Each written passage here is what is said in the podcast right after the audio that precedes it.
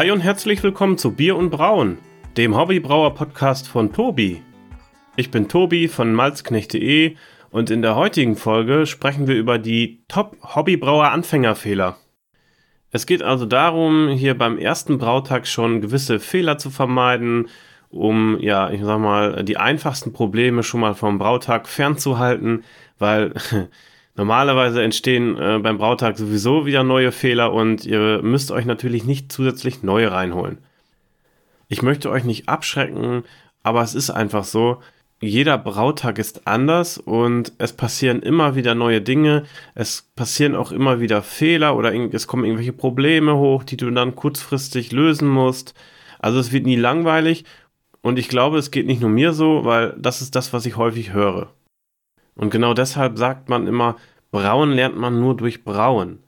Weil du kannst noch so viele Podcast-Folgen hören oder Bücher lesen und Foren und Facebook durchstöbern irgendwann wirst du selber brauen wollen und musst deine eigene Erfahrung machen, weil es ist einfach am Ende anders, als man es sich irgendwie angelesen hat. Diese Folge basiert auf einem Beitrag auf malzknecht.de, der heißt die Top 6 Hobbybrauer Anfängerfehler. Das ist übrigens einer meiner beliebtesten äh, Beiträge, beziehungsweise der Beitrag, der von euch am häufigsten aufgerufen wird. Und ähm, ich kriege viele Kommentare rein und auch viele äh, Mails, die mir, äh, wo mir Leute nachher schreiben und noch zusätzlich Fragen haben und so. Also das Thema bewegt und ich glaube, deswegen ist diese Folge auch hier an dieser Stelle gut angebracht. Ihr habt in der vorherigen Staffel, sage ich mal, gelernt, ähm, wie man jetzt, ich sag mal, die Grundlagen des Brauens, also ihr könnt theoretisch jetzt brauen, aber natürlich fehlen noch viele Infos und als erstes kann man natürlich jetzt über die Fehler sprechen. Und im weiteren Verlauf dieser jetzt aktuell gestarteten zweiten Staffel geht es einfach um die Verbesserungen. Also das, was ihr in Staffel 1 gelernt habt, äh, zu verbessern oder äh, weiter ins Detail reinzugehen, vielleicht auch mal anlagentypisch irgendwelche Upgrades zu besprechen und so weiter. Lasst euch einfach überraschen und ja, abonniert diesen Podcast. Okay, dann beginnen wir mal mit dem allerersten Fehler. Hefeschau mit Risiko. Ja, was meine ich damit? Ähm, es geht darum, in den Gäreimer reinzuschauen. Das ist einer der häufigsten Anfängerfehler und das liegt häufig daran, dass eine gewisse Unsicherheit herrscht. Also ihr wisst gar nicht, ob die Hefe jetzt angekommen ist oder ob alles richtig ist.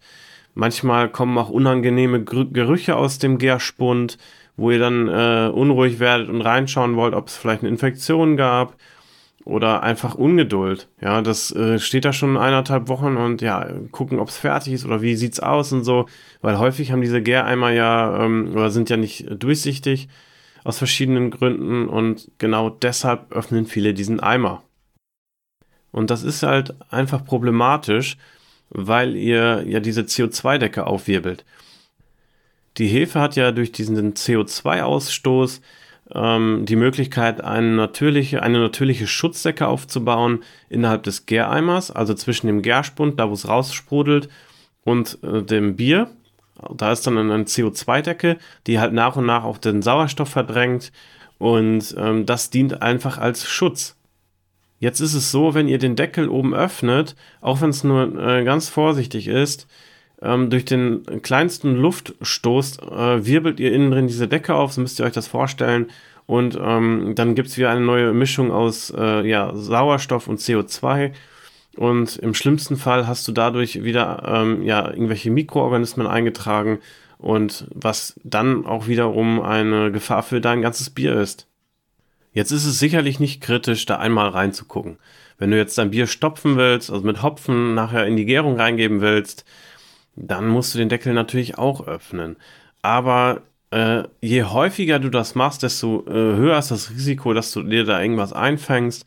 Deswegen mach es am besten gar nicht und nur, wenn es absolut notwendig ist. Es gibt Leute, die sagen, hey, ich schaue alle zwei Tage rein und mir ist noch nie ein Bier umgekippt. Ja, okay, sie haben recht. Aber dann ist auch alles gut gegangen.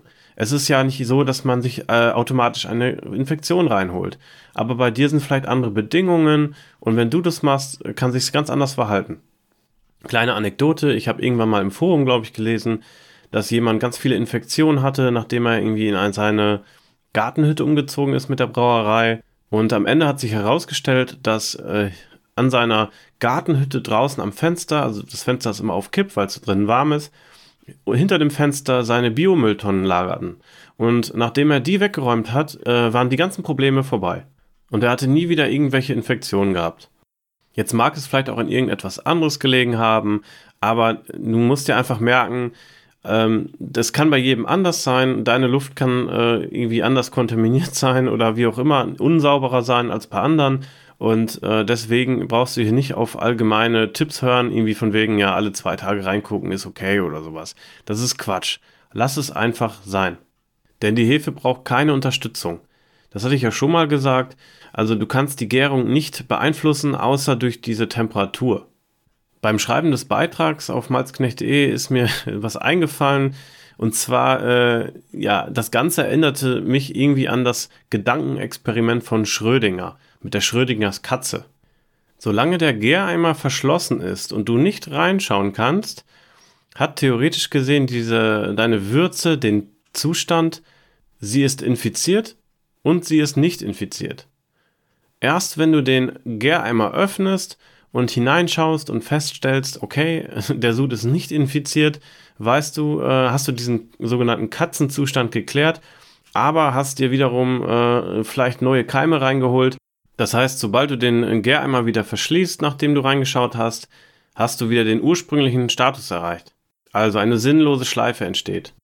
Und das nur als kleines äh, Add-on hier zu diesem Fehler ist mir einfach im, Ko im Kopf rumgeschwirrt und das musste ich loswerden. Deswegen habe ich es geschrieben und jetzt auch euch hier erzählt. Hat aber im Prinzip auch sehr wenig mit dem äh, ursprünglichen Gedankenexperiment zu tun, was ja eigentlich im Bereich der Quantenphysik war und auch eigentlich anders gedeutet wurde. Aber egal, das passt jetzt ganz gut. Was ist jetzt das Learning? Also, lass den Eimer geschlossen bis zu dem Zeitpunkt, wo du entweder messen musst oder das Bier stopfen willst. Bei obergärigen Bieren wartest du sieben Tage und bei untergärigen 14 Tage. Erst danach machst du eine Messung und falls du jetzt äh, doch stopfen wolltest, dann musst du natürlich irgendwie eher äh, den Eimer öffnen. Dann geh ganz vorsichtig damit um, versuch möglichst wenig Luftaustausch äh, da einzutragen und desinfiziere alle Gerätschaften, die du in das Bier tauchst. Mit dieser Methode verpasst du natürlich den äh, perfekten Moment, der vielleicht nach zwei Tagen ist beim obergärigen Bier, wenn dein Bier schnell durchgegoren ist mit einer Speedhefe aber du bist auf jeden Fall auf der sicheren Seite, wenn du einfach sieben Tage wartest und dann erst misst. Und bei obergärig halt das gleiche, nur etwas länger. Also dann würde ich mindestens 14 Tage warten vor der ersten Messung und äh, dann wirst du feststellen, ob dein Bier schon durch ist. Fehler Nummer zwei ist angebranntes Malz. Das liest man zwar eher seltener, aber wenn es passiert, ist es echt bitter.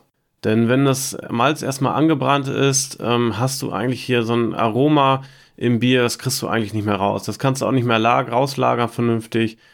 Mm, also natürlich kannst du weiter brauen und den, dann den ganzen Aufwand machen, aber äh, im schlimmsten Fall auch nach Lager, langer Lagerzeit kannst du das Bier dann einfach wegkippen, weil es eklig ist.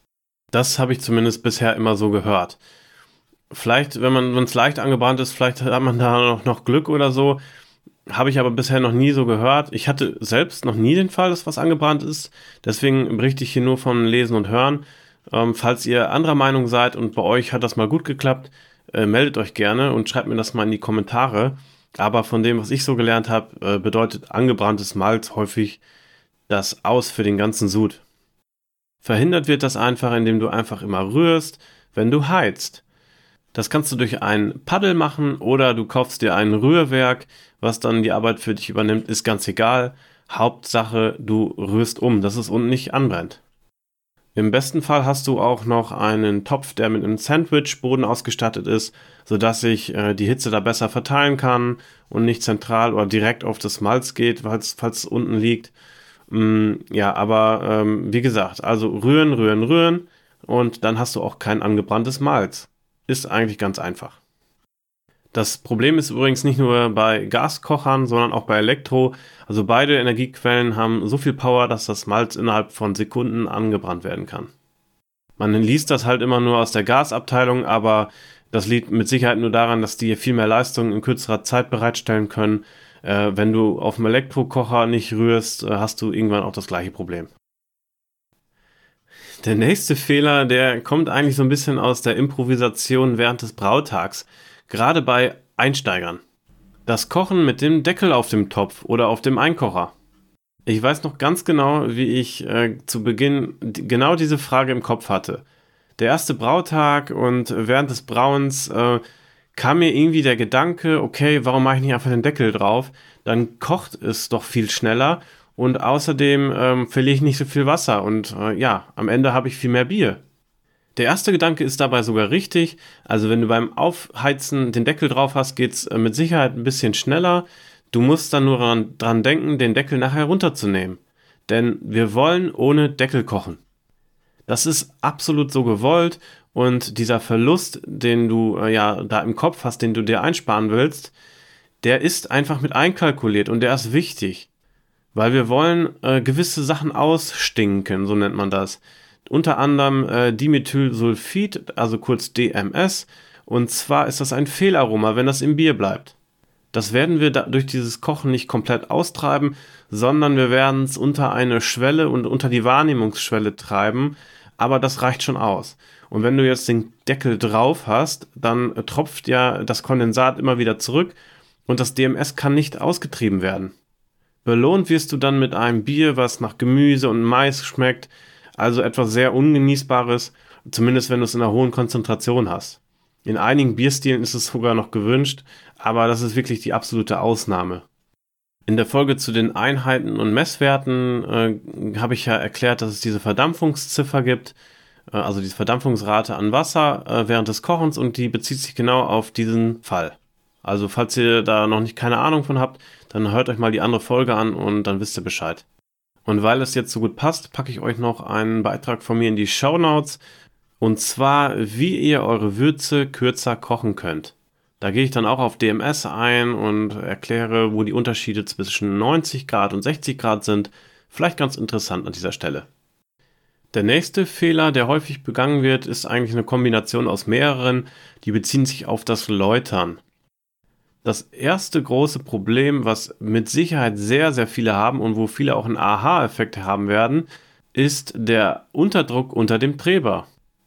Ich habe es bei meinem allerersten richtigen Brautag auch falsch gemacht. Da lernt man ja so viel. Ja, man liest sich Bücher durch und äh, liest ganze Foren durch und alles Mögliche, um dann äh, alles möglichst perfekt zu machen. Und dann kommt trotzdem so ein Fehler rein, weil man es einfach nicht anders weiß und auch nie vorher so gehört hat. Der Unterdruck am Träber entsteht dadurch, wenn du einen Schlauch direkt an den Hahn anbringst. Du musst ja beim Läutern die Würze in den Einkocher oder in deine Pfanne zurückläutern. Und wenn du da jetzt den Schlauch dafür direkt an den Hahn dran machst, erzeugst du so einen Unterdruck äh, auf den Träber. Du kannst dir das so vorstellen, wie als wenn ein Dieb mit einem Schlauch Benzin abzapfen will der steckt ja den Schlauch in den Tank und zieht dann mit dem Mund irgendwie äh, ein bisschen an und lässt es dann laufen. Zumindest läuft es so in Hollywood. Ähm, ja, und dann läuft ja der, das ganze Benzin automatisch und genauso musst du das vorstellen. Also durch diesen Unterdruck, äh, der da auf den Träber lastet, zieht sich der Träber nach und nach zusammen und äh, kann im schlimmsten Fall zu einer Läuterkatastrophe führen, also dass da gar nichts mehr durchkommt. Oder aber die Ausbeute wird äh, deutlich verringert. Aus dem Grund habe ich in meiner Brauanleitung und auch in den vorherigen Beiträgen zur Ausrüstung immer erwähnt, dass ihr hier am besten noch einen Trichter auf den Schlauch klemmt und dann diesen Trichter an den Hahn hängt. Wenn man das weiß, ist es super einfach und äh, verhindert halt auch dieses Problem. Falls ihr mal sehen wollt, wie das aussieht, wenn es sich zusammenzieht, äh, schaut euch mal den Beitrag dazu an, den ich jetzt hier in die Shownotes gepackt habe. Da gibt es dann auch ein Bild, wie das mit dem Trichter aussieht. Der nächste Fehler beim Läutern ist das zu schnelle Läutern. Wenn ihr hier nach klassischem Läuterprinzip arbeitet, also nicht nach Batch Sparge oder so, also das klassische Fly Sparge, wo ihr immer Nachgüsse drauf gibt, dann ähm, müsst ihr am besten eine Läutergeschwindigkeit von ca. 500 Milliliter pro Minute äh, einhalten, weil sonst das gleiche passiert, dass wieder ein Unterdruck erzeugt wird und der Träber wieder drunter leidet. Auch dazu gibt es dann wieder ein Bild im Beitrag, wo ich dann mal 500 Milliliter pro Minute eingestellt habe und ein Bild davon gemacht habe, äh, dass ihr seht, wie bei mir ein Rinnsal aussieht bei dieser Läutergeschwindigkeit. Und das dritte, was beim Läutern häufig falsch gemacht wird, ist ein zu großes Plätschern Und zwar führt das zur Oxidation. Das Thema Oxidation werde ich mit Sicherheit irgendwann nochmal aufgreifen, jetzt aber nur ganz kurz am Rande. Also durch Oxidation, also wenn dein Bier oxidiert später, bekommst du ein typisches Fehlaroma rein, was so ein bisschen an nasse Pappe erinnert. Und viele Hobbybrauer wissen gar nicht, dass ihre Biere oxidieren, weil ähm, wenn man das nicht weiß, wenn man noch nie auf einem Fehlaromenseminar war, dann kann man das gar nicht so richtig einsortieren. Oxidation führt auch dazu, dass das Bier recht schnell dunkel verfärbt und auch kürzer lagerfähig wird. Ihr müsst also dafür sorgen, dass so wenig wie möglich Sauerstoff in die Würze gelangt. Wenn ihr also hier von oben viel plätschert, also zum Beispiel gar keinen Schlauch habt, einfach Leute Hahn auf äh, und dann äh, rein äh, sprudeln lassen, das sieht man auch immer wieder, dann äh, führt das einfach dazu, dass ihr sehr viel Sauerstoff eintragt in die heiße Würze und das wiederum führt nachher zu einem oxidierenden Bier oder kann zumindest dazu führen. Oxidation ist aber nicht nur hier im Heißbereich wichtig, sondern auch nachher beim Abfüllen und so. Deswegen ist das ein Riesenthema, was ich irgendwann äh, separat nochmal behandeln werde. So, und dann kommen wir wieder zum nächsten Fehler, und zwar das zu frühe Abfüllen. Mir schicken ja hin und wieder mal Hobbybrauer Biere zu. Und tatsächlich ist es so, dass ich äh, relativ häufig sogar Biere habe, die total überschäumen. Also die das sogenannte Gushing haben, wo es dann oben äh, rauskommt. Äh, teilweise ist es sogar richtig rausgespritzt. Und ich mache das sogar so immer schon, dass ich die Biere echt kalt stelle und lange, mindestens eine Woche nach der langen Reise aber trotzdem, das heißt, viele füllen hier zu früh ab oder dosieren ihre Biere falsch mit Zucker. Wenn ich da jetzt mal von ausgehe, dass die meisten ihren Zucker im Griff haben, also irgendwie eine Dosierhilfe nehmen oder so, dann liegt es einfach daran, dass sie zu früh abfüllen. Und daraus resultieren ein paar Probleme. Das erste ist, dass das Bier nicht schmeckt. Es ist so stark carbonisiert, dass das im Mund einfach nur so sprudelt und man, das, man kann das gar nicht so richtig genießen. Ähm, das ist äh, ein Problem, was hieraus äh, entstehen kann, wenn zu viel CO2 drin ist. Aber es ist mit Sicherheit nicht das Schlimmste. Dann äh, fliegt natürlich viel Bier auch raus. Also du hast am Ende weniger vom Bier da. Das ist natürlich auch schlecht, aber auch nicht super schlimm. Wenn dir das mal passiert ist, weißt du, was ich meine. Du hast die Flaschen da stehen, hast deinen Flaschenmanometer drauf und das Manometer zeigt schon 4 Bar an oder so und steigt immer noch. Und irgendwann erreicht es einen Bereich, der gar nicht mehr angezeigt wird.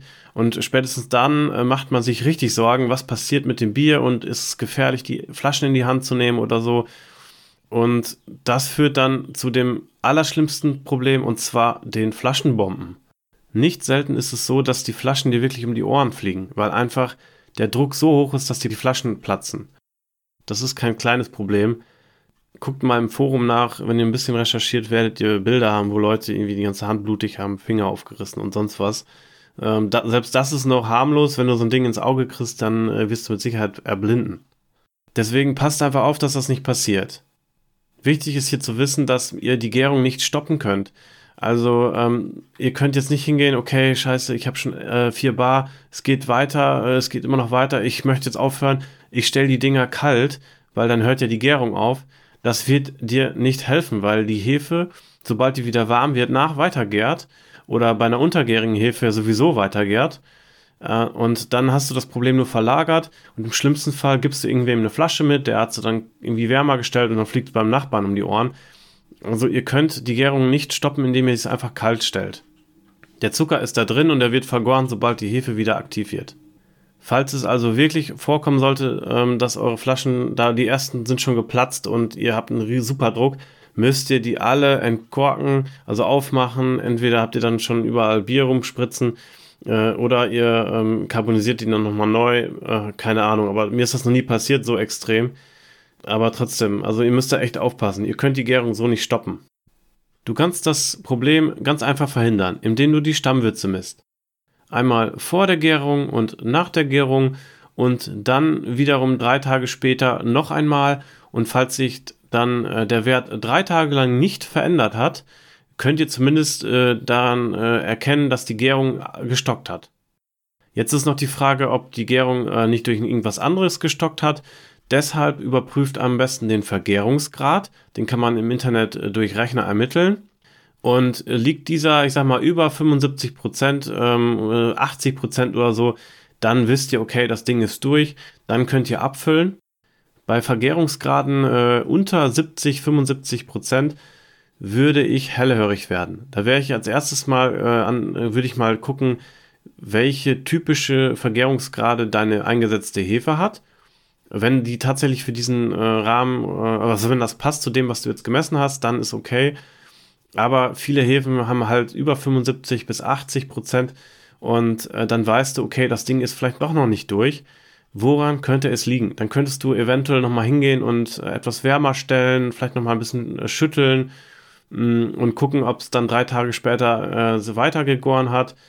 Ähm, ich wäre auf jeden Fall vorsichtig unter 70. Wenn du kein Messinstrument hast, was ja eigentlich, äh, was ich dir nicht empfehle, also kauf dir auf jeden Fall mal so ein Refraktor. Das ist äh, relativ günstig. Aber falls du keins hast, dann lass dein obergäriges Bier mindestens drei Wochen gären. Erst danach darfst du das frühestens abfüllen. Und ohne Messinstrument würde ich dir nicht empfehlen, ein untergäriges Bier anzupacken.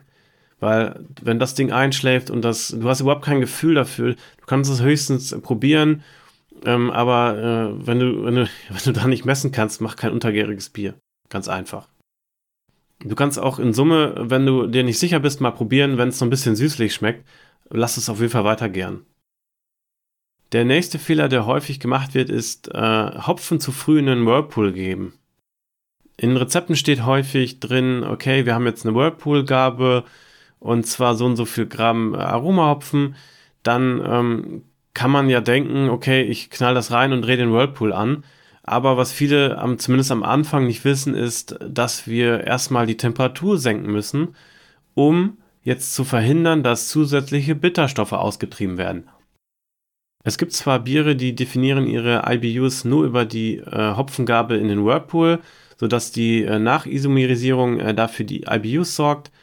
Das ist aber hier wirklich nur eine Ausnahme und ähm, in der Regel ist es so, den Whirlpool drehen wir bei unter 80 Grad Celsius an und dann geben wir erst die Whirlpool-Hopfengabe rein, weil dann die Aromaöle ausgetragen werden, ausgelöst werden und keine zusätzlichen IBUs ins Bier kommen.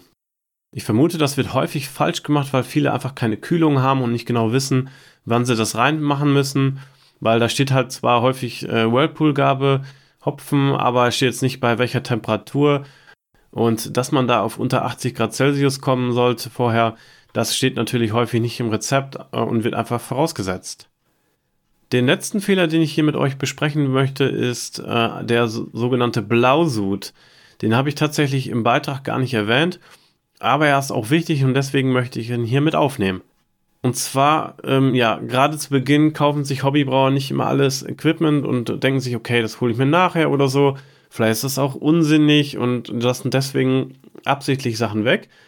Und darunter fällt auch manchmal das Brauereijod. Wenn ihr den Podcast jetzt schon länger gehört habt, äh, dann wisst ihr ja, wozu das gut ist. Und wenn man das jetzt aber nicht hat, dann kann es halt einfach dazu führen, dass du am Ende des Maischens äh, mit Reststärke in die nächsten Prozessschritte reingehst und im allerschlimmsten Fall nach dem Läutern immer noch die Stärke drin hast und dann könnte es zu einem sogenannten Blausud führen. Der macht sich dann bemerkbar, indem erstmal das Bier äh, auf jeden Fall sehr trüb wird am Ende aber äh, das ist das kleinste Problem, weil es kann auch dazu führen, dass du so einen mehligen Geschmack hast und ein schleimiges Mundgefühl. Äh, in Summe einfach kein äh, angenehmes Bier. Und vor allen Dingen ist es nicht lange lagerfähig. Ist aber eigentlich ein relativ seltener Fehler, der passiert. Es kann aber einfach vorkommen und deswegen habe ich ihn aufgeführt.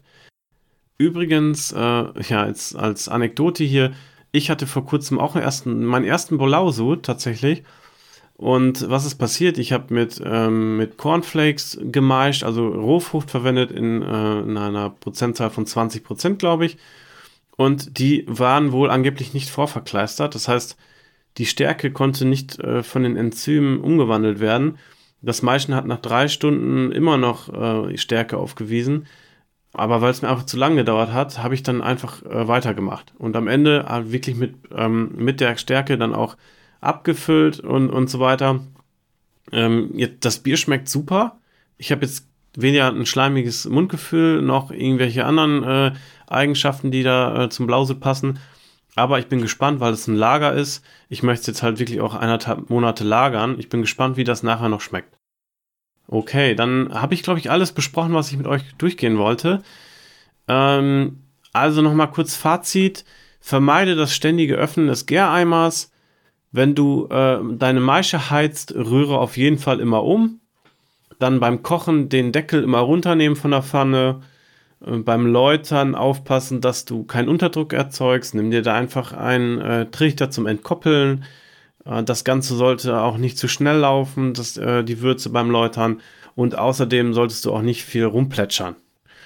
Am Ende ist es wichtig, dass du dein Bier erst abfüllst, wenn es 100% vergoren ist. Also wenn du dir wirklich sicher bist und alle Sachen ausschließen kannst, äh, dass es vielleicht doch noch weitergärt, dann erst abfüllen. Und ähm, jetzt nochmal äh, zum äh, Whirlpool, also den, die Whirlpool-Hopfengabe immer unter 80% machen. Und als letztes dann den Blausud vermeiden, indem du einfach immer eine Jodprobe machst. Das war's für heute. Vielen lieben Dank fürs Reinhören. Ich freue mich schon auf die nächste Folge und äh, bis dahin allzeit gut sud, dein Tobi.